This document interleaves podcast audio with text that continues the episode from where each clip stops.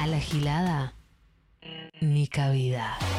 Ivana German, miércoles 2021. Ni cabida. Nacional Rock. Qué largo está noviembre es eh, el comentario habitual por estos días. De hecho, es apenas miércoles. Y pareciera que las elecciones fueron hace seis meses y fueron el domingo. Bueno, han pasado tres días, han ganado todos. La verdad, una elección ejemplar porque ganaron todos, eh, frente a todos. Celebró, junto por el cambio celebró, Milei Expert celebraron, el FIT celebró. Aprovechemos el envión, hacemos la Navidad ahora y ya nos sacamos de encima un montón de problemas. Yo aprovecharía las celebraciones y ya, no- no- nos resolvemos lo de diciembre, que es siempre un perno. Em, bueno, se, se plantea un escenario nuevo. Después logró, eh, podría decirse, el gobierno fortalecerse un poquito al haber achicado la diferencia, sobre todo en la provincia de Buenos Aires, que era medio raro que perdieran con tanto.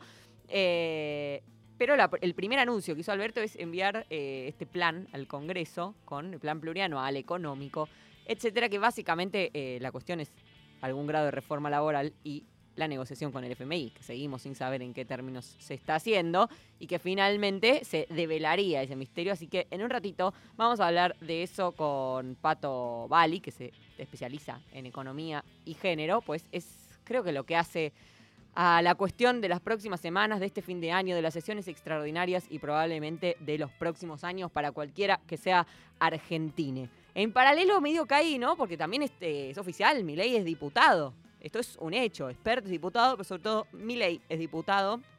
Eh, y hay como una cosa, ¿hay que tenerle miedo a Milei o no hay que tenerle miedo a Milei? No hay bueno, si sos chabón, blanco, de clase media, católico, heterosexual, cis, no tenés mucho motivo para tenerle miedo a Milei. Eso es verdad.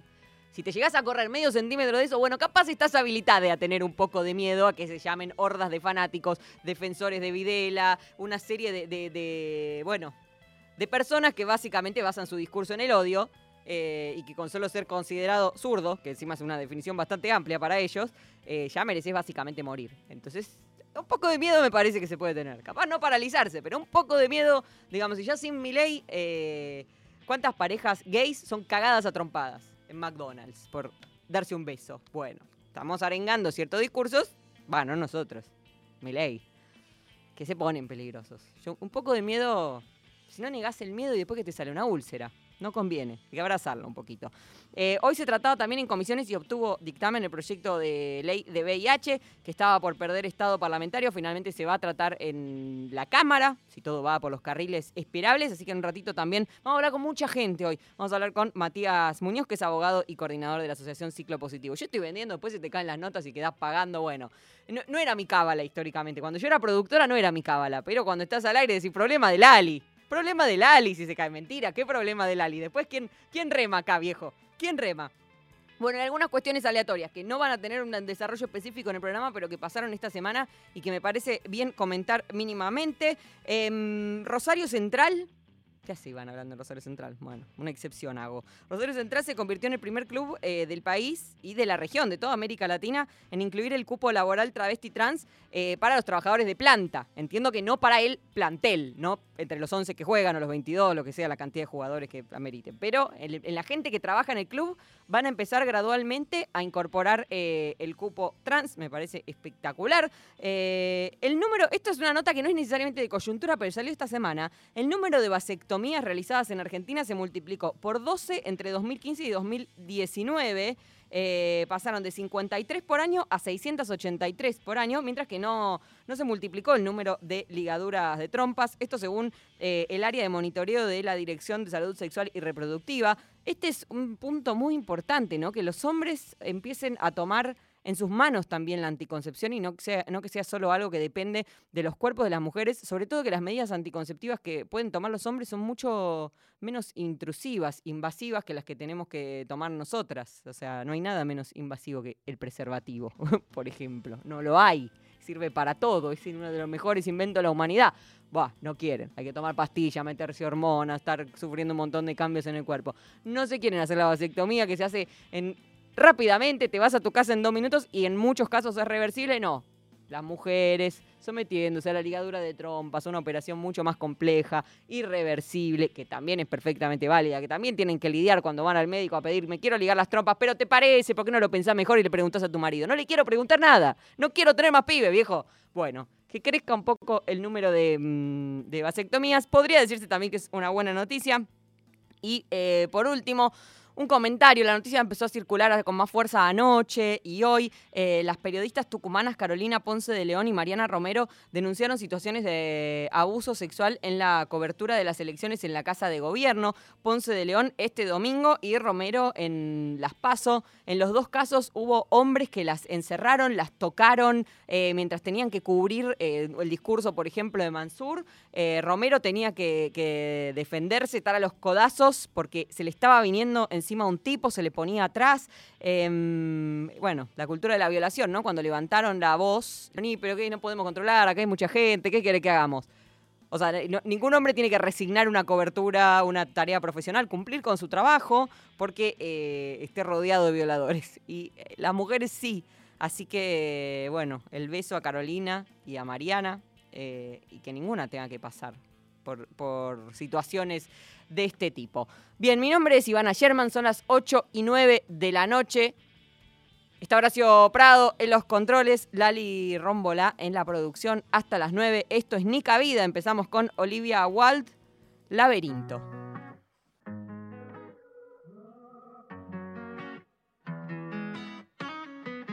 Desperté un día sin saber qué pasaría Nada de esto suponía.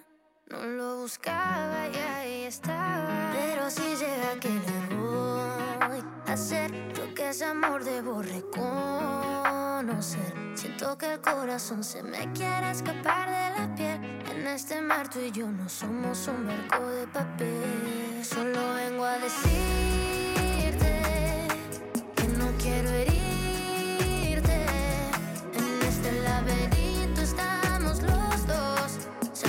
perdidos no está tan mal. ¿Y para qué resistirse si en esta historia somos cómplices? Todo esto es nuevo para los dos.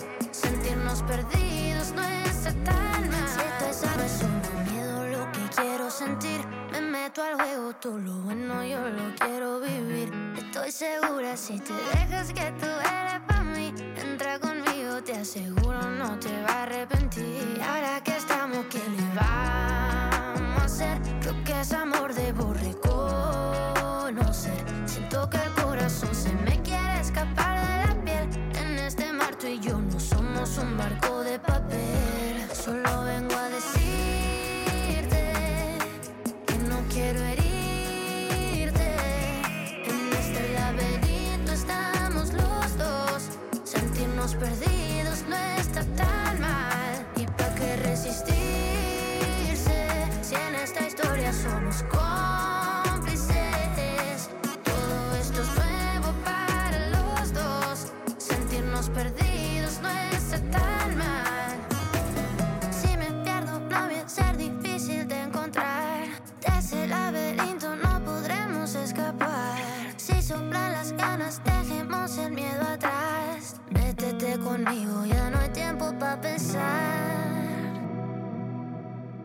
Solo vengo a decirte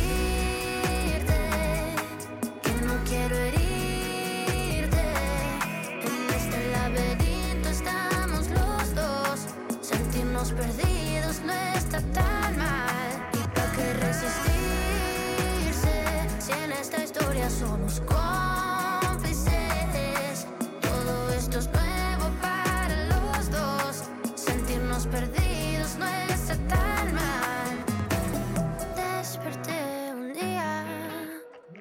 Saber qué pasaría.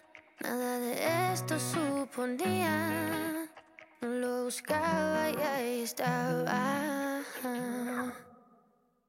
Estamos en Twitter. Nacional Rock 937. Las bandejas están girando. DJ Time. La pista te está esperando. Domingos, De 0 a 2.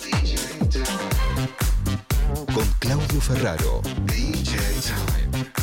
Por 937 Nacional Rock. Hacé la tuya. Sufrir. Caer. Caer. Levantarse. 937 Nacional. Nacional Rock. Rock. Los viernes a las 20. La Cotorral. algunas de las tantas sobrinas que ha tenido y tiene y sigue teniendo Loana Berkin, la Traviarca, que nos comentan qué ha significado estar en la vida de semejante Traviarca. De la mano de Susy Shock, voces trabas, voces disidentes, copan el aire. La Cotorral. Es un orgullo, es un privilegio. Para mí la tía Loana era una de las personas más divertidas que yo conocí. Ella era muy carismática. Su lucha y, y todo lo que ha significado ella en cuanto a derechos ganados para la disidencia. Viernes de 20 a 21 por 937 Nacional Rock. Hace la tuya. Hace la tuya. WhatsApp 11 39 39 88 88. Nacional Rock. Ni cabida. Dice Agustín Laje que somos unas planeras. Ivana Sherman. Miércoles de 20 a 21. 937 Nacional Rock.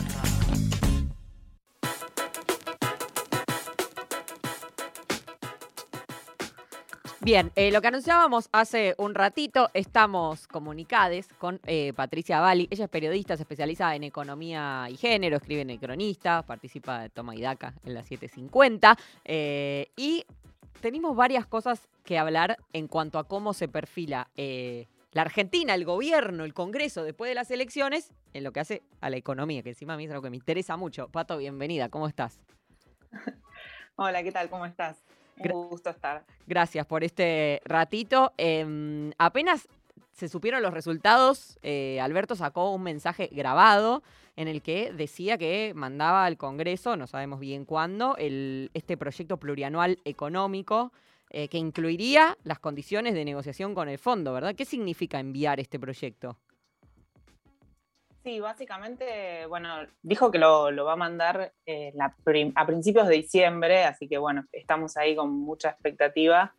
Eh, básicamente lo que el, el gobierno quiere es tener eh, el aval del Congreso para eh, negociar con, con el fondo, ¿no? Para que lo que está cerrando en realidad con el Fondo Monetario tenga ese visto bueno de las principales fuerzas de, de la Argentina y no decir, bueno, nosotros cerramos un acuerdo X eh, y el resto tiene que hacer esto, ¿no? Es como decir, bueno, eh, o sea, las fuerzas políticas de la Argentina están de acuerdo en que vamos a hacer esto durante tanto tiempo con el fondo, porque con el fondo se está negociando aparte un acuerdo que es a 10 años eh, aproximadamente, entonces tenemos otro. fondo para rato. Y hay, o sea, primero, ¿por qué es tan secreto esto? Y segundo, si hay forma de que ese acuerdo, ya sé la respuesta, ¿no? Eh, Que ese acuerdo no implique un ajuste. Em, te imaginarás que hay ajuste. Sí. eh, Pero no sabemos además sea, que no sabemos nada. No, a ver, oficialmente eh, no, pero sí se sabe que eh, ahí hay algunos puntos que son eh, generales que se vienen discutiendo, digamos, con el Fondo Monetario, que uno es el ajuste fiscal, ¿no? Cuánto va a gastar el Estado, eh, cuánto va a, re- a recaudar, si puede mejorar la recaudación de alguna forma, eh, pero también básicamente dónde va a gastar. Eh, otro de los puntos es la brecha cambiaria, o sea, al, fondo, como a ningún actor económico le gusta esta, esta diferencia entre el dólar oficial y el paralelo. Argentina no tiene dólares, entonces por eso también, este, bueno, se da la, brecha, se da el cepo, ¿no? Entonces eh, toda la negociación va en ese camino de tratar de eh, normalizar la situación. El acuerdo con el fondo podría además de patear vencimientos, generar que, eh, o sea, los vencimientos que tenemos con el fondo, ¿no? Evitarlos por, por varios años. generar que también vengan algunos dólares o, o derechos especiales de giro, la moneda del fondo. Pero digo, eh, hay, hay, varios temas en negociación que muchas veces son los, los mismos de siempre. Digo, el fondo eh, puede cambiar un poco eh, las formas, pero en definitiva lo que quiere es orden fiscal, este, no apertura comercial y, ese tipo de cuestiones que son las que, las que rigen a- a todos estos organismos. Pero ¿cómo puede ser un parámetro de negociación eh, un producto ilegal como el dólar blue? O sea, no es como que me digas, mira, yo eh, hago el acuerdo con Argentina siempre que baje el precio de la cocaína. ¿Cómo puede ser un parámetro Eh, de negociación? No lo entiendo. No, es, es sacar el blue, ¿no? O sea, es, es que el blue no exista justamente, es, el- es erradicar el, el Y pero eso no- dólar ese paralelo. ¿Cómo eso no se arregla cerrando cuevas? Me puse punitivista. Sí, no, me parece que no, es por ahí, eh, porque te siguen apareciendo por todos lados. Sino, eh, cerrás las, viste, cuando presionan en el microcentro a los arbolitos, que es cosa que no pasa hace mucho, ¿no? Pero que aparecen esos operativos que son más que nada para la tribuna. eh, de repente te encontrás con que el chino de acá a la vuelta cambia eh, dólares. Entonces, digo, nunca, nunca se acaba ese mercado. Y entonces, o sea, se terminaría que con sacando, sacando todo tipo de cepo y que el dólar, como diría Macri, valga lo que tenga que valer.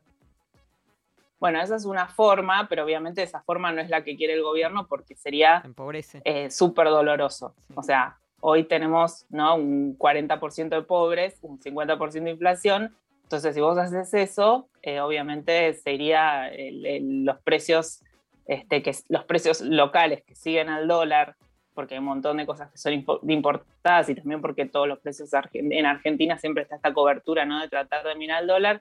eh, bueno, se iría todo este, a la estratosfera y, no, sería, digamos, un, una buena solución. Entonces, por eso se, se están negociando como distintas formas para ir calzando algunas variables y este, que eso te pueda hacer que vos vayas liberando de a poco el cepo. O sea, nadie está hablando de sacarlo de un día para el otro.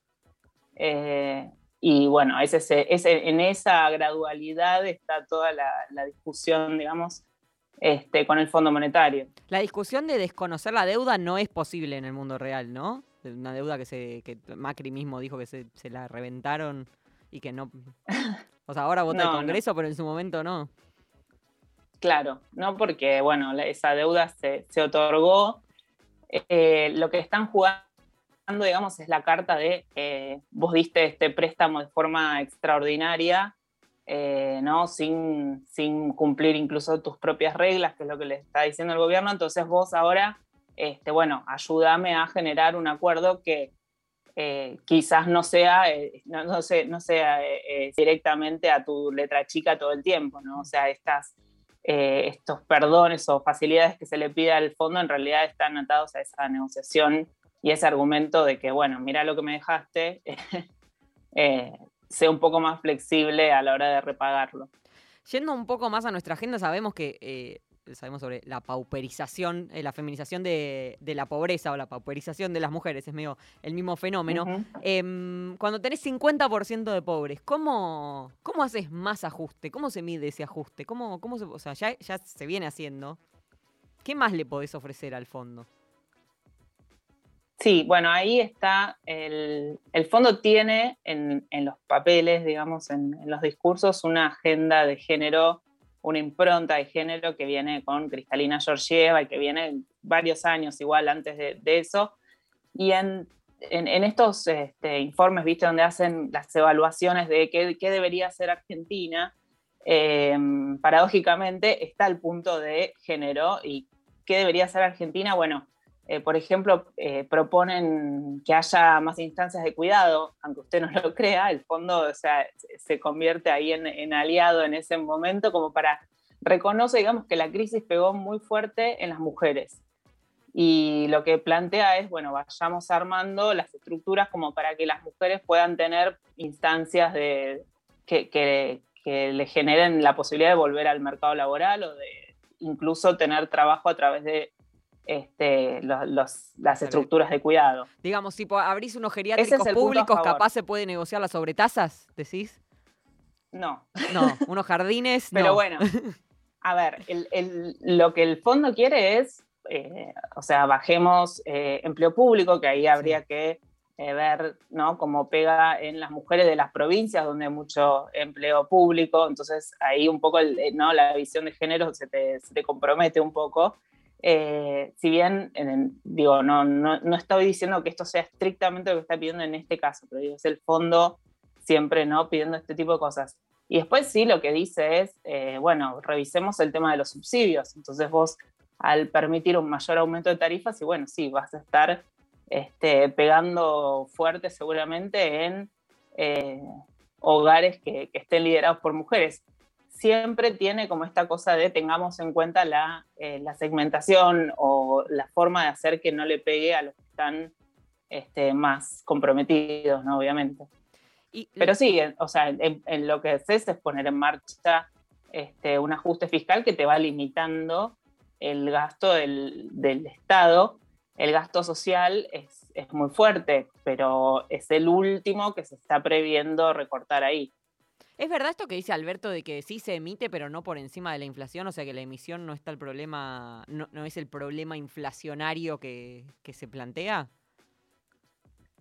Sí, el- a ver, hay un problema inflacionario que obviamente por un lado la emisión sí te, o sea, te genera que haya más, más pesos y obviamente eso presiona, pero también hay otros factores que están este, presionando. Hay una idiosincrasia, si querés, de eh, tratar de cubrirse todo el tiempo de eventuales devaluaciones y eso también este, so- es- son las expectativas de devaluación y te genera que este, haya gente remarcando por arriba de lo que te marcan las variables económicas, pensando, bueno, ¿qué pasa si se viene tal cosa? ¿no? Es eh, lo que muchas veces te dicen, bueno, el costo de reposición, ¿cuánto me, co- me costaría a mí volver a comprar ese producto que te estoy vendiendo hoy si devalúan dentro de X tiempo? Bueno, estamos todos así con, con esa cobertura que hace que obviamente los precios se vayan por encima. Y después hay factores que vienen, bueno, de afuera, la inflación en el mundo la, estamos viendo, este, el tema de los precios de los alimentos, pero bueno, hay, hay varios factores, no solo el tema de emisión. Y el congelamiento, como estuvo planteado en, estos, en estas últimas semanas por Frozen Feletti, eh, ¿tiene, ¿te parece que es una, es una política atendible o que trae los problemas que, que tanto auguran? Eh, te sirve para el corto plazo el, el congelamiento, digamos. Eh, lo que veía el, el gobierno es que los precios venían, o sea, volvían a acelerar, ¿no? Por todo esto, ¿no? La incertidumbre preelectoral, la cobertura, este, la estacionalidad, porque en diciembre, o sea, fin de, fin de año se consume más y bueno, hay muchos que también buscan ganar un poco de rentabilidad por ese lado. Y entonces por eso se puso este énfasis en el congelamiento que te puede ayudar para este, evitar que pegue en, en un segmento, ¿no? Porque vos no podés congelar todos los precios. Entonces lo que pasa habitualmente es que vos decís, bueno, congelo esta yerba, este, estos fideos y no sé, y estas leches, y te, te sube la al lado. O sea, son las mismas empresas las que fabrican la mayoría de los productos. El tema de la concentración es real. Hasta la reta lo Este, dijo. te- claro, bueno, tal cual, o sea, imagínate. Eh, no, no hay dudas al respecto. Entonces ahí este, hay que calibrar muy fino y hay que empezar a, a- a tratar de buscar alguna solución que vaya un poco por fuera del congelamiento, pero porque uno de los problemas del congelamiento es el día que sacas el congelamiento, ¿qué pasa con ese precio? O sea, se va a todo lo que no le permitiste subir durante los, los meses que subió, que, que se mantuvo el congelamiento. Y eh, lo último de lo que te quiero hablar es del crecimiento económico, que bajamos 10 puntos de PBI el año pasado, subimos 10 este año, se habla de, bueno, de 3 puntos el año que viene. Ese crecimiento, em, ¿cómo se hace para que no se vaya por la canaleta de la timba y la inflación? O sea, ¿cómo se hace para que se distribuya de alguna forma? ¿Hay chances de eso? Eh, sí, a ver, necesitas generar más empleo, ¿no? Porque el crecimiento hoy por hoy lo que vos ves es que, o sea, eh, no está generando eh, la recuperación de, empleo pleno, ¿no? O sea, hay sectores que se empiezan a mover un poco más y que se recupera por ese lado, pero también vemos que, por ejemplo, para, en términos de distribución, lo que falta es que los salarios aumenten más que la inflación, ¿no? Son como las cosas pendientes eh, que quizás, bueno, son, son temas que además vienen con eh, años de, de golpes, ¿no? que no, no- no son solo por la pandemia, sino que venían perdiendo desde los años anteriores. Entonces ahí lo que necesitas es un crecimiento más fuerte que, lo, que, que te permita, digamos, este, eso, que haya como más empleo y eh, mejores salarios, atacar el tema inflacionario siempre, porque si no estamos como en esta rueda Claro, porque, o sea, metes una tarjeta alimentaria, entonces hay más guita para morfar, entonces te suben el precio, entonces esa Sí, guita sí. se va siempre, esto digo, se, se- se va por una canaleta también, ese crecimiento va siempre a lo mismo y después eh, pones un congelamiento, pero es un parche, pero lo que decimos te suben la de al lado, es como, no sé, un- una, una casa en la que van entrando goteras, no quiero hacer las metáforas de las casas igual que son deprimentes, ¿no? Pero como que estás tapando, estás haciendo muchas señas, vas tapando un agujero y aparece otro, no, no, no sé eh, cómo se sale. Sí, no, o sea, se sale, no, sé si el acuerdo que están este, tratando de, generar este, puede llegar a, servir para eso. Eh, digo, se hicieron muchos intentos. No, no, no es que no crea que pueda haber un acuerdo, que no pueda haber un acuerdo, pero me parece que nunca se terminan de poner de acuerdo ¿no? con, con los empresarios. Eh, los gremios, eh, eh, o sea, este año, por ejemplo, eh, habían puesto ¿no? un 30% de eh, expectativa de inflación y se, se trató de generar ese, ese consenso, pero bueno, enseguida vimos que, se, que, que no se cumplía, ¿no? que se empezó a, a romper ese pacto y creo que, bueno, es, es por ahí, hay que crecer mucho más, este, porque lamentablemente el año pasado calla- ca- eh, caímos 10%, este año si crecemos 9-10% va a estar recuperando, que es una buena noticia porque se preveía que iba a tardar más esa, Sí. esa recuperación, ese rebote, pero el tema es que el año que viene el pronóstico para crecer no es bueno, porque, o sea, te estamos habla- eh, de- hablando, los economistas, de un 2-3%, que es muy bajo y que está muy comprometido por la falta de dólares, todo lo que veníamos hablando al principio y todo lo que puede llegar a, generar una señal de acuerdo el con el fondo, este, está ahí muy vinculado a qué es lo que puede llegar a pasar con el resto de, de la economía el año que viene. Bueno, estamos en manos de Cristalina Georgieva, de la tal Julie Kosak, de Gerardo Arroz, de un montón de gente que no, ni nos juna. Eh, bueno, gracias. Sí, Pato. bueno, y la, la negociación propia Sí, también, sí. ¿no? O sea, hay que ver este, cuántos, cuántos peros pone el gobierno y, y que pueda avanzar eso, digamos, como, como se dice, con, con las reglas que quiere Argentina, que necesita Argentina. Bueno, que en, en- en diciembre nos enteraremos. Jorge Suspenso. En diciembre nos enteraremos cuando, cuando lo Falta presente. poco, Falta ya poco. está. Fue Bueno, tan largo este año, ¿qué te hace un mes más? Sí, este año doble. Gracias, Pato. Nos seguimos hablando en las redes. Dale, gracias. Un Buenas beso noches. enorme. Era Pato Bali en Nica Vida. Ahora seguimos con Eva Esdrújula junto a Melingo. Primitivo. En esta ciudad vacía, con tantas bellezas muertas, clausuré todas las puertas mientras auxilio pedía. En vano quise gritar al océano, al mundo. Desde este sitio profundo, imposible de acallar. Basta de tanta locura,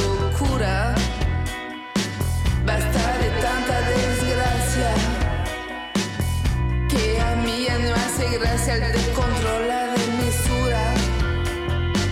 Prefiero la mar mirar, mientras el sol me acaricia. Desechar toda inmundicia y mi corazón limpiar. apurarte me decía, porque los años pasan, con mucha crueldad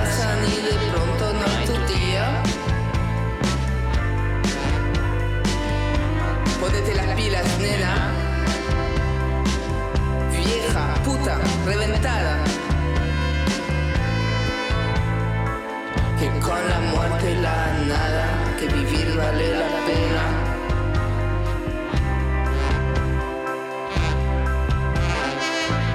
Inventar algo es urgente, con una base al futuro.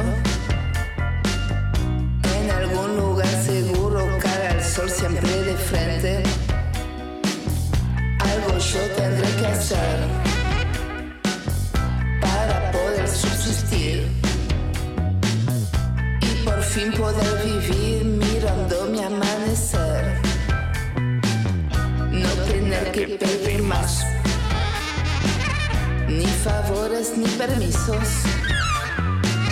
Ni ser siempre la que hizo el barrio de los demás. Por más auxilio que pida, sola tendré que zafar.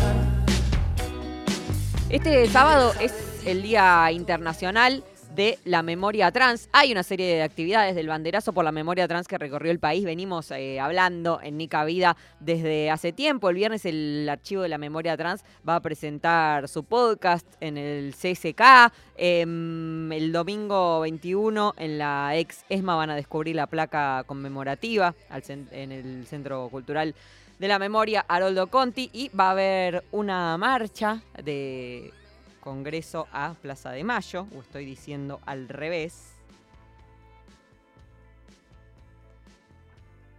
De Casa Rosada del Congreso, ahí está, lo estaba chequeando. Belén Correa, creadora del Archivo de la Memoria Trans, siempre muy generosa con nosotros. eh, nos contesta, nos explica, nos da notas o nos manda eh, audios para hablar de los temas que hacen al archivo. La escuchamos. Hola, mi nombre es María Belén Correa, fundadora y directora del Archivo de la Memoria Trans. El día 20 de noviembre vamos a estar haciendo una acción desde Casa Rosada hasta el Congreso, como se hace todos los años, desde hace seis años, desde el Archivo de la Memoria Trans, la acción de las candelas. La acción de las candelas es dentro del marco del Tudor Transgender Day of Remembrance, que, que se viene haciendo desde el 80 en Estados Unidos y, y bueno, es como parte de nuestro trabajo, el- la reconstrucción de la memoria. Por eso es que, como te dije antes, desde hace seis años consecutivos que lo venimos haciendo en las distintas plazas como la Plaza Carlos Jauregui o la Plaza de la Diversidad Roberto Art. Pero esta es la primera vez eh, uniéndonos con el banderazo de la memoria trans, un banderazo, una bandera grande de 15 metros por 7 que está recorriendo todo el país y está llegando hoy acá para la provincia de Buenos Aires y para Capital, donde va a estar recorriendo La Plata, Escobar, Avellaneda, Quilmes, Lomas de Zamora y bueno, ya el 20, como te dije, vamos a estar en Casa Rosada, caminando hacia el Congreso, llevando esa bandera con todos estos nombres, iluminándola con las candelas para poder repetir una reparación histórica, ya que en Argentina tuvimos una reparación histórica heterosis, al no tener ni madres ni abuelas que reclamaran por nosotras, ni tampoco una descendencia.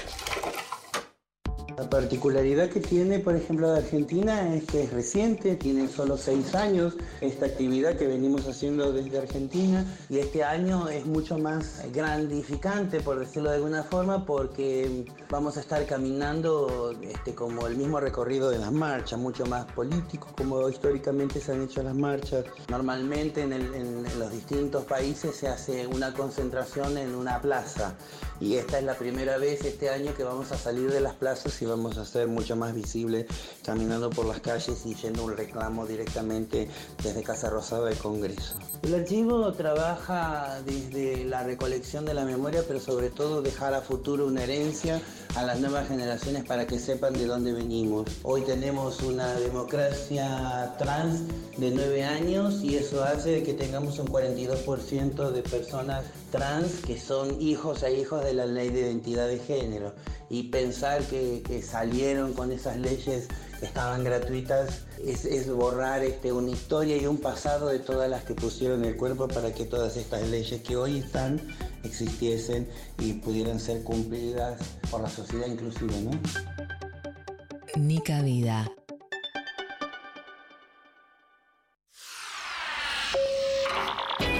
Quédate y. Estamos en la luna. Frankie Landón, Grisel D'Angelo y Agustín Camisa. 21 a 24. Estamos en la luna. 937. Nacional Rock. Nica Vida. Nica Vida.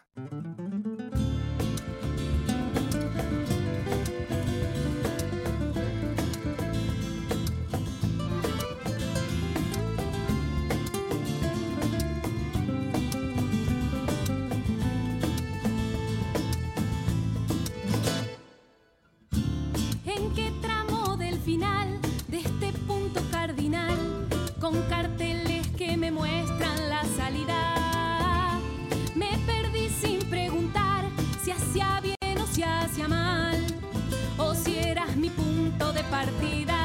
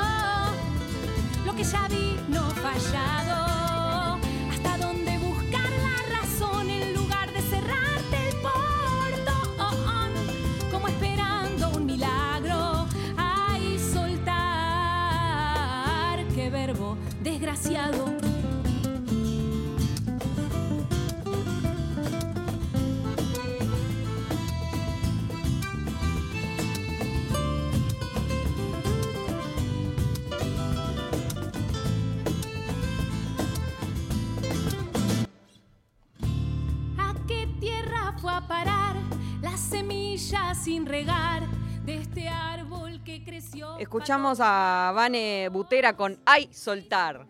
Hashtag soltar.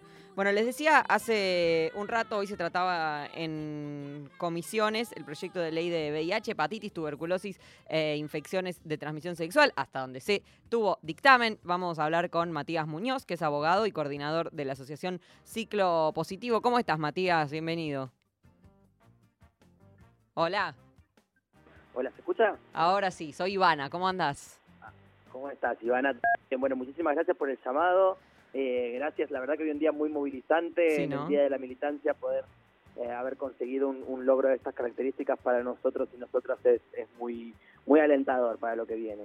A ver, yo, yo quedé un poco, hoy leí, la- eh, leí en detalle la noticia, pero quedé un poco confundida entre comisiones, que pasó de una que en la otra, no sé qué, y al final del día encontré, hay dictamen y se trata en, las en, en la Cámara. ¿Es así eso? O sea, las comisiones que lo tenían que aprobar, lo aprobaron.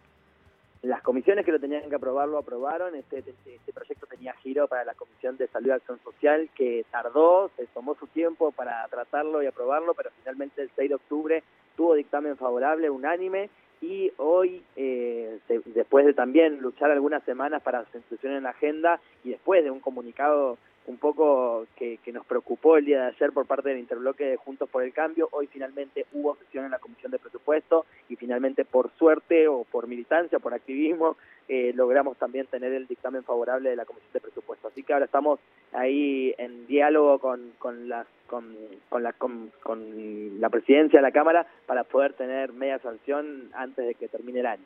Y ahí no perdería estado parlamentario ya con media sanción.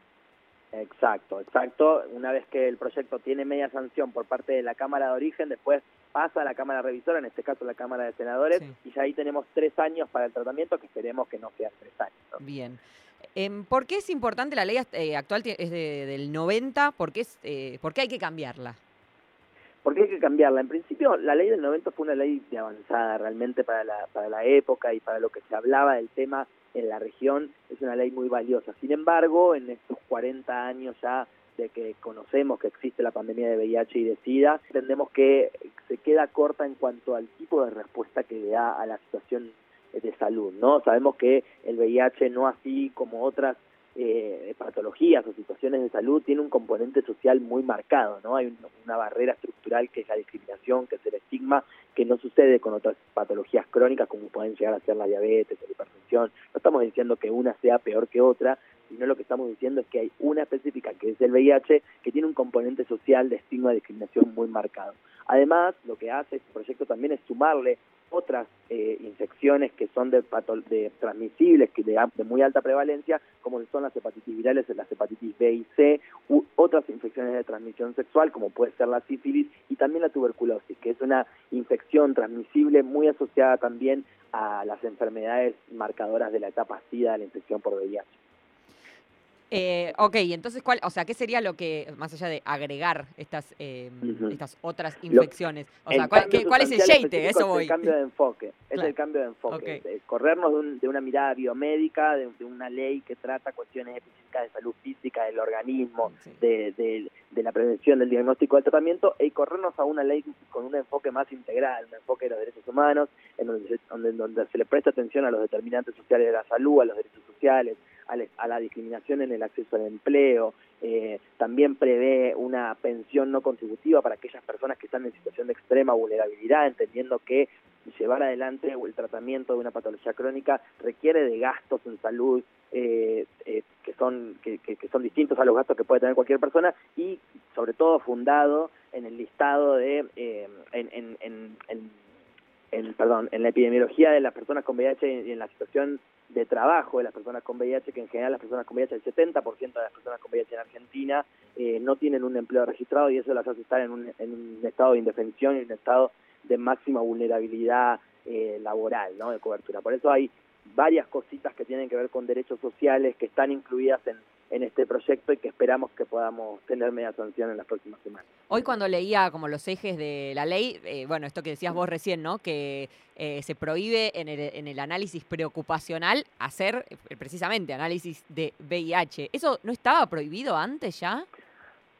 Que decirte, es un ni. En realidad eh, existe una resolución ministerial, la resolución 270 del Ministerio de Trabajo del año 2015, que lo que habilita es hacer la denuncia si a un candidato a trabajador o trabajadora le quieren hacer el test de VIH. Sin embargo, esa, esa resolución no prevé sanciones específicas para aquellas empresas que lo pidan o para aquellos laboratorios de medicina laboral pidan, eh, realicen esta práctica. Entonces, eh, por eso este proyecto lo que hace es explicitar la prohibición de la realización. Ya no es tanto habilitar la denuncia y habilitar el canal de denuncia ante el INADI por, por posible discriminación, sino ya lo que hace esto con fuerza de ley es prohibir que eso se haga. Lamentablemente se hace, hay un estudio presentado, publicado este año, que es el índice de estigma y discriminación hacia las personas con VIH, que dice que el 16% de las personas con VIH que contestaron la encuesta fueron obligadas a declarar su estado serológico antes de ingresar a un empleo. Y esto puede ser mediante el test de VIH en el preocupacional o la entrevista que, que, se, que hace el médico o médica eh, cuando uno quiere ingresar a un trabajo, mismo la planilla que uno tiene que llenar, ahí pregunta cuáles son las patologías preexistentes y entendemos que el VIH, por ser una patología con, con décadas de historia de discriminación, no debería ser ningún impedimento para trabajar, sobre todo porque tener VIH, primero no te impide trabajar de nada y segundo no se pone en riesgo a nadie si no es con las, con las vías de transmisión específicas, ¿no? En Argentina casi el 99% de las nuevas infecciones son por relaciones sexuales desprotegidas. Y durante la pandemia, ¿qué pasó con, con las personas con VIH, con sus medicamentos? Hubo distintos momentos, entiendo, pero eh, ¿cómo se atravesó la pandemia? Sí, durante la pandemia, que diría yo todavía que un poco estamos durante la pandemia, ha, ha habido ahí una, un, un, como decías vos, ¿no? Unas idas y venidas. Al principio fue todo muy confuso, no se sabía, tampoco nadie sabía nada qué era lo que pasaba con este virus nuevo, eh, con, con el coronavirus, eh, y por eso había como un- una tensión muy grande entre aquellas personas que, que, que tenemos patologías crónicas. Después, a medida que fueron pasando las semanas y los meses, hubo ahí más evidencia de que las personas con defensas bajas pueden tener mayor riesgo de tener un tipo grave de COVID-19 o de fallecer. Por eso también se estuvo luchando por la priorización en el acceso a la vacunación y se logró también en febrero de este año que las personas con VIH y otras personas inmunocomprometidas puedan estar en las listas prioritarias. De hecho, ahora en este momento están la tercera, estamos aplicándonos la tercera dosis. Después ahí hubo problemas de atención, pero que no solamente tuvimos las personas con VIH, sino todas las personas que se atendían en el sistema de salud, ¿no? Hubo ahí una priorización de las de las tareas de, de los, de los equipos de salud que lo sufrimos las personas con VIH como lo sufrieron todas las otras personas con patologías crónicas que tenían que acceder al sistema.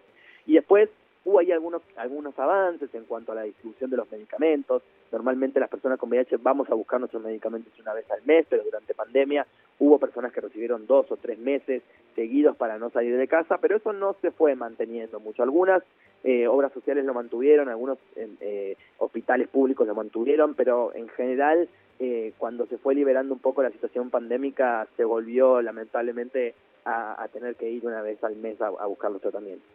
Eh, te leía en una nota, o leía una, una declaración que diste que decías que el VIH dejó de estar en la agenda pública. ¿Por qué eso? ¿Porque ya no se considera una enfermedad mortal? ¿Por, por qué no está más en la agenda pública? Creo que el problema con, con el que el, el VIH dejó de estar en agenda es que ya no se mueren las personas que importan, ¿no? Eh, actualmente en Argentina mueren entre 1.500 y 2.000 aproximadamente personas por enfermedades relacionadas al SIDA, pero son personas en general arrojadas a la pobreza que tienen otro tipo de, problemas, ¿no? Y, en ese sentido, eh, como ya no mueren los Freddie Mercury o los Rod Stewart o, o, o los, los los Rock Hudson, los, la, la gente famosa, digamos, ya no muere por enfermedades relacionadas al SIDA, entonces el SIDA ya parecería ser no tan importante. Claramente para poder llevar adelante el tratamiento, poder llevar adelante una, una buena calidad de vida, es importante tener un plato sobre la mesa y es importante eh, cubrir otros eh, agujeros en la vida. Y lamentablemente las personas con VIH, muchas personas con VIH, como decíamos anteriormente, todavía no tienen cubiertos esos agujeros de la vida social y por eso fallecen en, en condiciones de extrema vulnerabilidad y de extrema pobreza que no que cuestión que no debería pasar no en, en el mundo tenemos un tratamiento que funciona que no solamente permite la sobrevida de las personas sino que también permite que las personas con VIH no transmitan el virus a otras personas y ese tratamiento es efectivo esa información es muy poco conocida es indetectable si la carga viral es indetectable, esa persona es intransmisible, entonces es inaceptable que sigan falleciendo personas de 45, 50, 60 años con enfermedades relacionadas al SIDA cuando en realidad lo que están muriendo están muriendo de pobreza. Por eso es importante esta nueva ley que pueda pensar en políticas públicas que ataque esos esos eh, cuellos de botella y esos eh, cabos sueltos que quedan en, en, la respuesta al VIH y al SIDA y también a las hepatitis virales eh, y por eso es tan necesaria y urgente esta, esta media sanción ahora y, lograr la, la, ley. Justo ayer salió por todos lados eh, esta noticia de que una santafesina de 30 años se convirtió en el segundo caso del mundo eh, que su sistema inmunológico solo eh, la curó de VIH. Total. ¿Eso, eso total. Es, no, ¿tiene un significado parece, o es un milagro? Fabuloso. A mí me parece fabuloso que la, que la persona sea de la ciudad de Esperanza. Sí, ¿no? le, como, de hecho la llamaron paciente Hope. Los la investigadores. paciente Hope, he leído así. Sí, me, me, me, parece, me parece fabuloso una, un, un juego de palabras súper rico. Sí. Eh, sí, yo confío muchísimo en dónde está, en las manos en las que está esa investigación. Confío muchísimo en el Instituto de Investigación de Retrovirus y SIDA del CONICET, de la, de la Universidad de Buenos Aires. Confío mucho en la doctora Gabriela Turk y en la doctora Natalia Laufer, que son las personas que están a cargo de, la investigación. Eh, y realmente es alentador. Claramente eh, falta, ¿no? Como para entender qué es lo que pasó con esta persona que realmente se curó sola, se curó pero pero por suerte y, y eh, están en buenas manos eh, confío como decía confío muchísimo en, el equipo que está trabajando con con esta persona y que está trabajando con con las distintas muestras para para entender cómo fue que sucedió esto y poder tener en, de acá a algunos años alguna pista de cómo hacer para que nos curemos, ¿no? Porque entendemos que podemos tener una buena calidad de vida, pero también entendemos que, que tenemos que tomar pastillas todos los días, que tenemos que seguir metiéndonos químicos todos los días para frenar un virus que si no tomamos las pastillas avanza y, y por eso tenemos ponemos la esperanza en, en, las manos de este equipo para, para que puedan encontrar finalmente eh, una cura. ¿Y por qué encontramos como humanidad, digo, ¿no? Encontramos uh -huh. eh, en un año la vacuna para el COVID y en 40 años no encontramos la vacuna para el SIDA. O para Yo el creo HIV, que hay varios, varias razones por las cuales esto sucedió. La primera y la, y la como la más, eh, digamos, escrita y la más biológica tiene que ver con que el, los virus son distintos. El, el virus del, del, que causa la COVID, el coronavirus, es un virus respiratorio, que los virus respiratorios son más fáciles de, conocer, de encontrar, ya conocíamos otro coronavirus que había causado casi otra pandemia hace poquito tiempo, entonces ahí ya había como mucha eh, eh, información eh, que, que ya existía, que ya se había trabajado. Y además eh, el, el, virus del VIH es un virus que muta mucho, cosa que no hace el, que no hacen los coronavirus. Ahí tenemos como una respuesta, digamos, más, más biológica del por qué. Pero también hay otra respuesta, otro por qué. Y también, y esto significa que durante mucho tiempo, durante décadas, eh, el, el, virus del VIH mataba a personas y a nadie le importaba. Eh, en Estados Unidos llevó nueve años que un presidente saliera a decir que había un problema de salud pública cuando, cuando Estados Unidos fue uno de los países que más, mayor sufrió la crisis de los 80 eh, del SIDA. ¿no? Entonces ahí hay una cuestión eh, más política del por qué o, qué pasa que tardamos tanto tiempo en encontrar una vacuna para el VIH o una cura para el VIH. Sí es cierto que hay trabajos que están avanzando, que hay estudios que están avanzando y, y también es cierto que el COVID nos enseñó que con voluntad política, con presupuesto y con inversión en ciencia los resultados son posibles. Así que por eso también es muy importante entender que eh, en, en, en, este tema en el que puede que se crucen algunos intereses, porque la industria farmacéutica es un, un, un poder muy grande en la humanidad, eh, los intereses del, de las personas, los intereses de los pueblos, tienen que estar en manos de los estados. Por eso eh, confío en que los estados tienen que invertir en ciencia porque lo que buscan no es el interés económico y la rentabilidad de lo que puede hacer un producto de una tecnología médica, sino eh, realmente llegar a que las personas puedan tener una, una buena calidad de vida y una Eh, lo último, Matías, para el primero de diciembre se prepara algo. ¿Hay chance? Estaba pensando recién, ¿hay chance que se trate la ley ese día?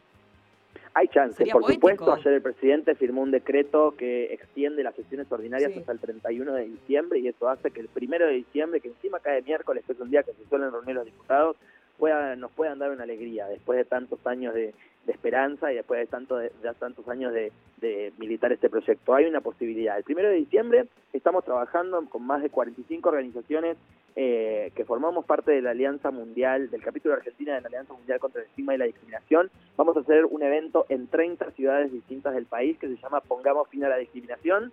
Así que los invitamos a todos y todas y todos quienes estén escuchando, que seguramente en las redes de las organizaciones, por lo menos de Ciclo Positivo y de y otras más de 40, eh, vamos a estar compartiendo cuáles son los puntos de la ciudad donde vamos a estar repartiendo billetería, eh, hablando sobre la nueva ley de VIH, en algunos casos haciendo testeos en la vía pública. Así que en conjunto con la Alianza Mundial contra el Estigma y la Discriminación vamos a estar eh, militando las calles, militando la comunidad, que es lo que nos gusta hacer. Bueno, aprovechemos este instante para recordar la importancia de testearse y de usar preservativos. Básicamente, eh, eh, que nunca está de más decirlo, viste que cada tanto salen notas de eh, eh, los centennials ya no consideran al HIV una enfermedad mortal y por lo tanto abandonaron los preservativos. Y es como que me parece... Sí, totalmente, totalmente, total necesidad, total necesidad de, de- de poder eh, seguir difundiendo sobre todo el acceso a la información confiable, el acceso a los preservativos gratuitos, eh, que, que pueden ser gratuitos tanto del sistema público como de las obras sociales. Esto es una información que la gente no conoce, que le puede pedir a su obra social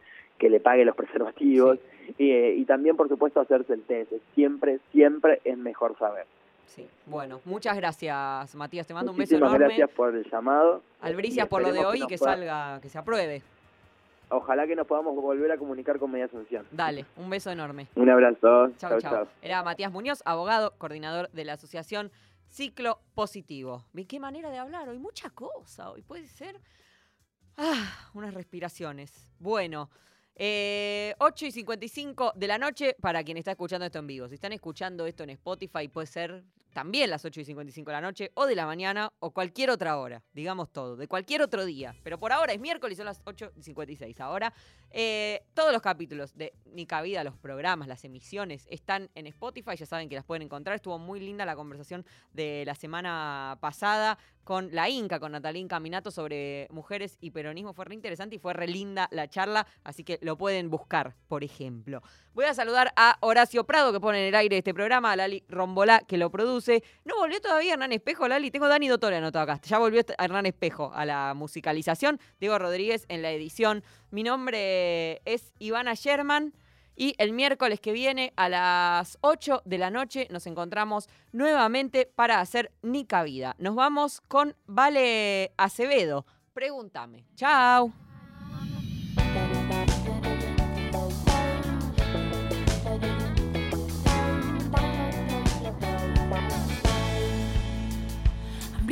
melodía devora mi emoción.